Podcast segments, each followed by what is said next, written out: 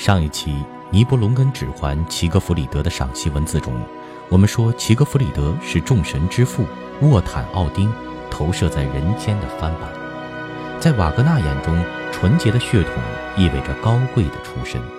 为了这把出娘胎就握在手里的金汤勺，瓦格纳只能忽略它是兄妹苟且的结晶。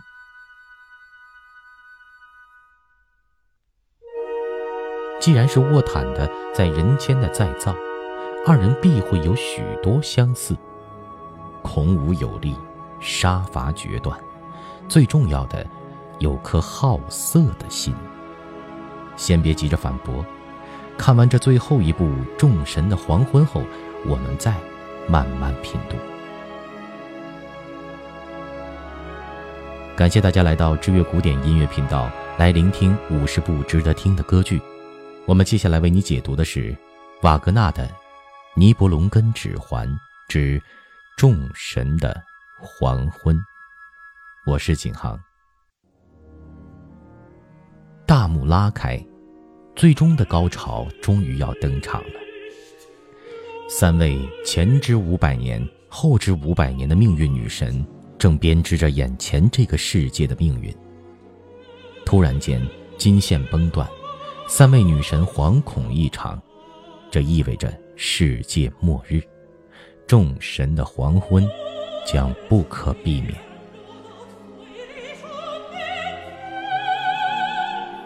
盖世英雄齐格弗里德将黄金指环留给了女武神伯伦希尔做定情信物，自己便披起金甲，手提神剑，骑着女武神的战马飞驰而去。在他远行的途中，一个精心为他策划的阴谋正在酝酿。尼伯龙根族雾魔阿尔贝利西的儿子哈根，上一集我们提到过这个名字，此时终于登场了。和他的胞弟基比利国王贡特，贡特的妹妹贡特鲁尼已经把各自心中的算盘打得啪啪作响。哈根提，来一个换妻计。这情节有没有让你想到莫扎特的歌剧《女人心》？贡特娶女武神伯伦希尔为妻，妹妹贡特鲁尼嫁给齐格弗里德，自己则能趁机浑水摸鱼，夺回黄金指环。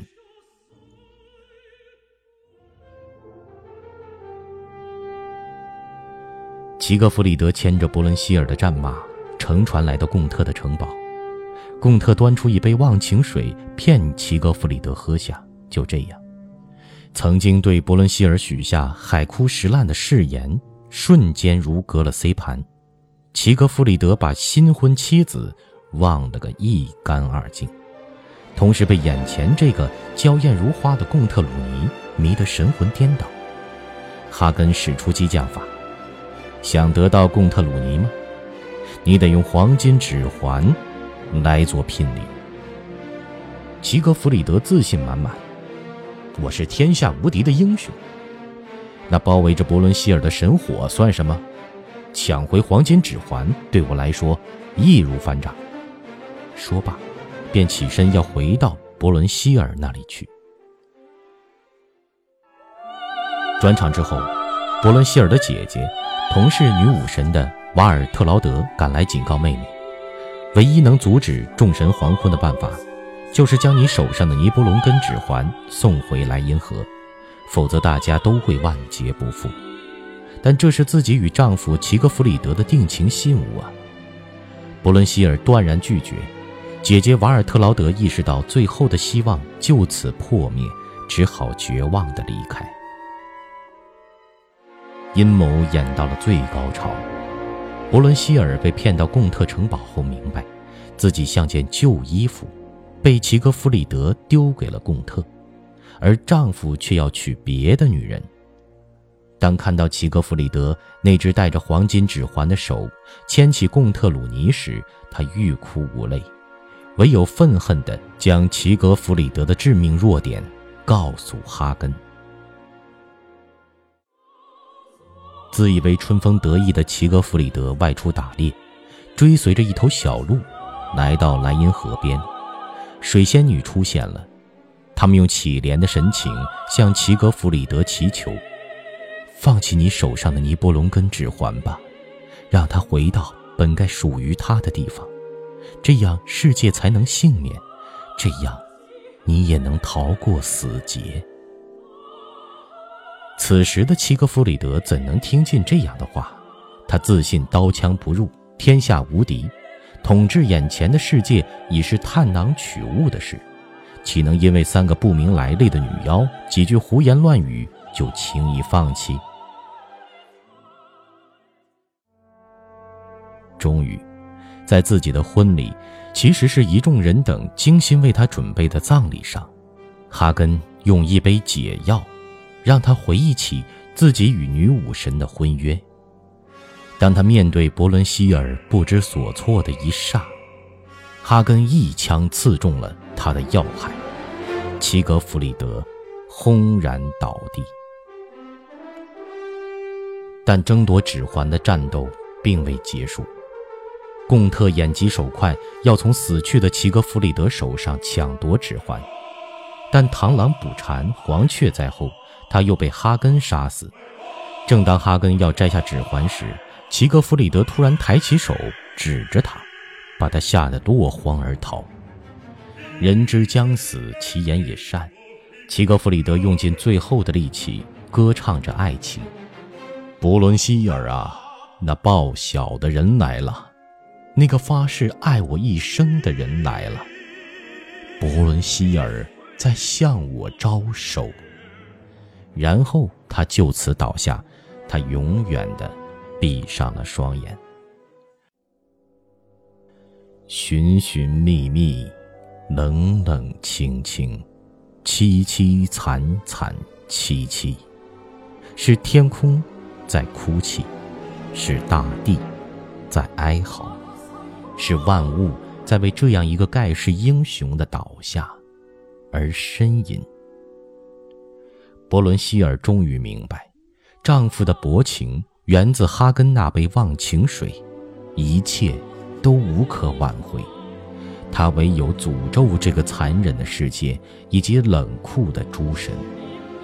他带起齐格弗里德手上的黄金指环，跨上曾经的战马，跳进安置齐格弗里德遗体的烈火。黄金指环又一次落在尼伯龙根族手中。正当雾魔阿尔贝利西和儿子哈根争夺指环时，莱茵的水仙女。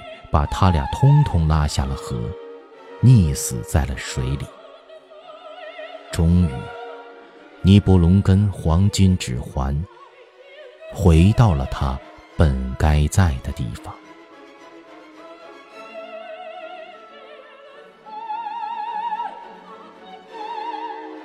雷鸣电闪，撕开伸手不见五指的黑夜，天边散开血色的光。众神的黄昏，因为女武神伯伦希尔的临终诅咒而到来。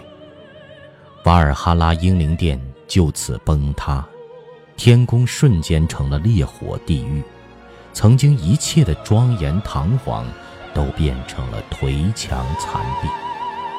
神权的末日来了，道貌岸然的鄙陋者都在劫难逃，一个新的时代即将到来。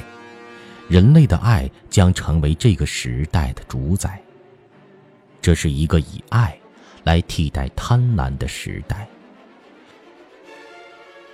所有人都应铭记伯伦希尔这位伟大的女武神，是她的牺牲救赎了人类犯过的错，是女人的真爱抠开了希望之门。至此。歌剧史上最长也是最伟大的剧目，落下了终曲大幕。稍平复一下心情。此时此刻，你最为谁心疼呢？自然是伯伦希尔。尽管瓦格纳眼中的齐格弗里德是那样的盖世无双，可他又能唤起多少观众的同情呢？本质上看。他和沃坦一样好色，别再用哈根的那杯忘情水做借口，是他本质的风流，才让自己瞬间拜倒在别人的石榴裙下。倘若他没有死于哈根的暗算，他会是一个优秀的统治者吗？答案是否定的，因为他自我膨胀的太快。在他面对莱茵水仙女的乞怜时，他已经变得多么的不可一世。要知道，那一刻他还不是世界的主宰。又一次，瓦格纳把无限的揶揄安排在女性角色身上。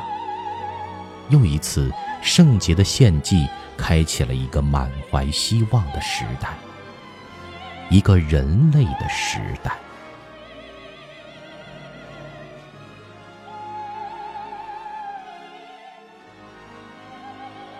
我问过自己的音乐老师，比利时钢琴家彼得利兹先生：“瓦格纳是基督徒还是天主教徒？”先生回答：“他当然是个基督徒，不是天主教徒。李斯特是天主教徒。我们不做任何宗教问题的讨论，只是想找一条能与瓦格纳内心对话的路。他是个改革者。”必定会对既定的一切规制提出质疑，甚至进行无情的批判与否定。但是否定之后呢？他必须亲自建立起一套新秩序，一个自认为更合理、更活力的世界。在你多么不敢苟同瓦格纳对身边的朋友，对于已有知遇之恩的梅耶贝尔以怨报德时，你不得不承认。他对女性从来就抱有着男人本能的喜爱与歌颂。无论哪一次，他都将最博人眼泪的角色与情节给了女人。或许这是人类的共识：只有女人的眼泪和自我牺牲，才能洗刷这个世界的肮脏与罪恶。这部时长四天的剧作，从水中开始到水中结束。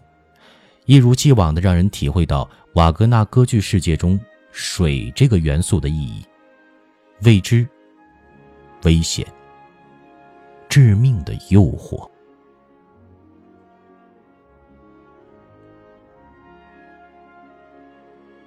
不论瓦格纳的《尼布龙根指环》，还是系列电影《指环王》，大家都不禁要问：那枚小小的指环为什么能统治世界呢？